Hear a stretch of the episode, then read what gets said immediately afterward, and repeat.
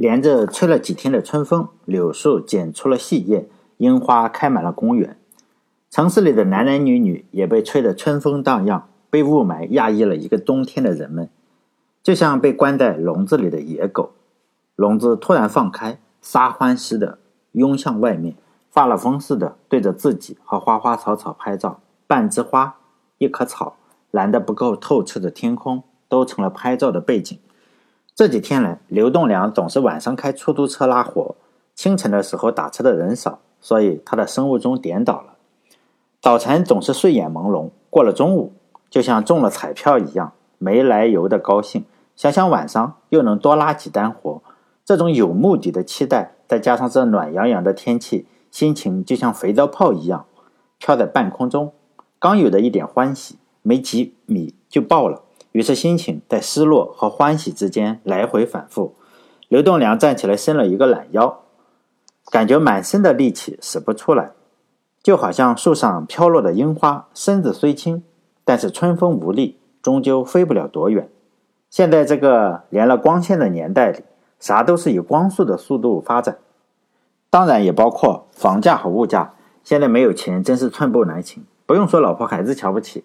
连自己也觉得自己枉为男人，没工夫再休息了，赶紧出门拉几个客人，赚几个钱吃口饭吧。刚上路就接了一个活，假日酒店去机场的两个人。刘栋梁接了单，掉头去了假日酒店。上来一男一女，像是情侣，很亲密的坐在后面。车子又不是美国总统的林肯一号，并不隔音。但是自从开了专车以后，栋梁已经练就了充耳不闻的本领。只要是和自己无关的话题，听见了也要装作没有听见。这对男女都二十岁出头，男的穿着黑衬衫，发胶让头发有些反光，高高瘦瘦的样子，挺符合当前女生对男生的审美。男生一走，提着一把吉他，一手牵着那个女生，女生穿着一身红裙子，亭亭玉立的，像个仙女。他两手同时抓住黑衣男子的手，像宝贝一样，怕弄丢了。男孩和女孩脸上的幸福都要溢出来了。刘栋梁心想：最美的爱情也不过如此吧。心中不禁想起了一句诗：“若问闲情都几许？一川烟草，满城风絮。梅子黄时雨。”师傅，我们去机场。黑衣男子爽朗的声音打断了刘栋梁的思绪。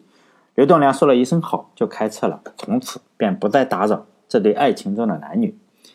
男子说道：“亲爱的。”你弹的吉他可真好听，唱歌也好听。我希望以后我能天天听你弹吉他唱歌啊！红衣女子羞涩的一笑，说：“只要你喜欢听，我就一直给你弹。可是你的工作太忙了，我倒是想多和你待几天，但是你要写文章，还要去采访。”男子没等女子说完，一把把女子搂入怀中，动情地说：“阿轴，我其实很讨厌我的工作，这些年做媒体。”文章早就写够了，一提笔就头痛。这几个月我一直想改行不做了，感觉写的东西没有什么意义。虽然说我这里有数百万读者，但是我一直觉得特别孤独。直到前两周我遇见了你，我才觉得我的生活有点意义。你也给了我继续活下去的勇气。女子的声音好像哽咽了，她说道：“你别这么说，你有数百万读者，你写的文章每次都有那么多的阅读量。”每次你一发文章，我都是第一时间阅读。我觉得你写的文章说出了我们女生的心里话。虽然你并不认识我，但是我觉得你特别懂我。男子说：“如果不是明天要发文章，我就会让你待在我这里吗？你知道吗？你待在我身边，我一点写文章的心思都没有，所有的心思都在你身上了。对了，你不是学会计吗？你要给我欠你的账一笔一笔的记下来。”以后我要用一生的时间慢慢的还给你。送你上飞机以后，我就马上回酒店。写文章就像打仗，今晚又将是战斗的一晚。红衣女子抬起头来，温柔的对男子说：“那我走了以后，你好好写文章吧。”我说：“你不用来机场送我，你偏要来送，我自己又不是不会走。以后我给你发微信，你看到了就回，如果不回，我就知道你在写文章了。真想不到，写文章要像战斗一样。”你手机没有带吧？男子说：“我一定要来送你。你对我真好，只要我不忙，我一定会及时回复你的微信。”你是我继续写作下去的动力。我手机是没带，我怕我带了手机，半路上有人联系我，打扰了我们。我不带手机，只有你能找到我，别人谁也找不到我了。”女子羞涩地说：“我终于知道你为什么叫红薯了。”男子听完，紧紧地把女子抱在胸前，给了他一个深深的吻。刘栋梁开出租车以来，这种事情见了不少。年轻人嘛，如果没有激情，就不叫年轻人了。开了一个多小时，终于到了机场。这个叫红薯的黑衣男子对刘栋梁说话了。他说：“师傅，我马上回去，你等我一两分钟，我送他几步。”刘栋梁说：“好的。”就把车停在路边，等这对情侣分别。大概一两分钟，红衣女子背着吉他走进了航站楼。男子回来了，对刘栋梁说：“师傅，到前面的出口处接一个人，带回假日酒店。”车子到了出口处，一个白衣女子站在路边，焦急的张望。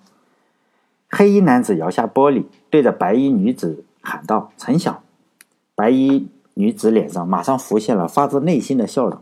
三步并作两步跑到这里，打开车门，和黑衣男子坐在一起。黑衣男子马上牵起女子的手，颇为激动地说：“终于见到你了！这几天我天天想你，我想了几千种和你见面的情景，没想到我竟然来晚了，路上堵车了。”白衣女子说：“没什么，堵车是常有的事情。我也没来多久，也就半小时吧。我给你发微信，你也没回；给你打电话，你也没接。路上堵车了吗？”你可把我急坏了。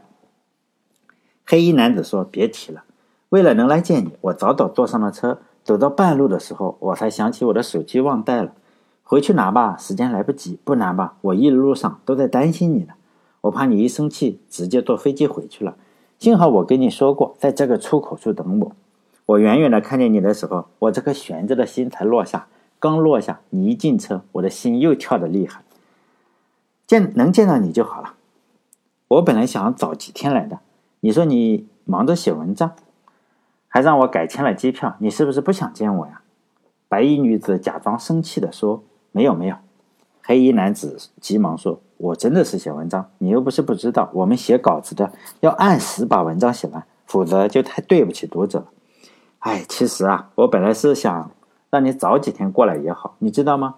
我们写字的人就和战斗一样，昨。”天晚上你没有来，我本来想把文章写完，第一时间给你看，可惜呢，我实在太想你了，一个字也没有写，真是罪过呀，罪过呀！我可不敢耽误了大红大作家红薯写文章，这可真是天大的罪过。你要是说出来，我可怕你那几百万粉丝把我人肉出来，口水也能把我淹死。黑衣男子一脸真诚地说：“别开玩笑了，我才不在乎我那几百万粉丝呢。说实在的。”写字为生这件事情，我早就做够了。虽然我的文章写给几百万女生看，但是我觉得没有一个女生真的能懂我。这几个月，我一直在思考要不要换个行业，不再写文章了。直到我遇见了你，才觉得我写的这些文章都是值得的。你是我继续写下去的动力。白衣女孩没有回答。刘栋梁从后视镜里看了一眼，白衣女孩已经被男孩抱在怀里。刘栋梁心想，可能已经被感动哭了吧。这个叫红薯的作家可真是女性杀手啊！过了半晌，女孩又说话了：“你写的文章真的是太好看了，你写出了我们女生的心里话。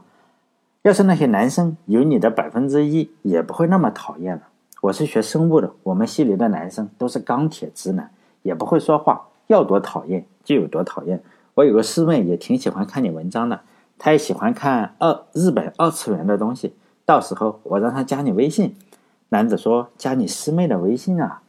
我这个人不太喜欢加别人的微信。虽然我有数百万读者，绝大部分是女性，但是你是我唯一加的女读者。从你的留言里，我觉得你才是唯一懂我的人。至于你师妹嘛，我倒是可以加一下。当然了，我主要是为了想了解你才加你的师妹。我觉得世界上不可能有第二个女孩比你有趣。”女子又问了一个问题：“那么你的名字为什么叫红薯呢？”男子一笑，调皮的回答说：“这个呀，你自己会找到答案的。”白衣女子说：“我不，我要你现在就说。”男子一下捂住女子的嘴，在她耳边耳语了几句。女子笑个不停，边笑边说：“我倒是看看你能玩出什么花样，连起个名字都这么神秘。到时候我找不到答案，你可一定要记得告诉我啊！”一个多小时以后，假日酒店到了，黑衣男子和白衣女子下车，男子付了三百三十块打车费以后，刘栋梁开车离开，开了几十米，刘栋梁把车停在路边，下车蹲在路边，狠狠地抽了三根烟。他在思考这样一个问题：人和人之间的差距为什么这么大呢？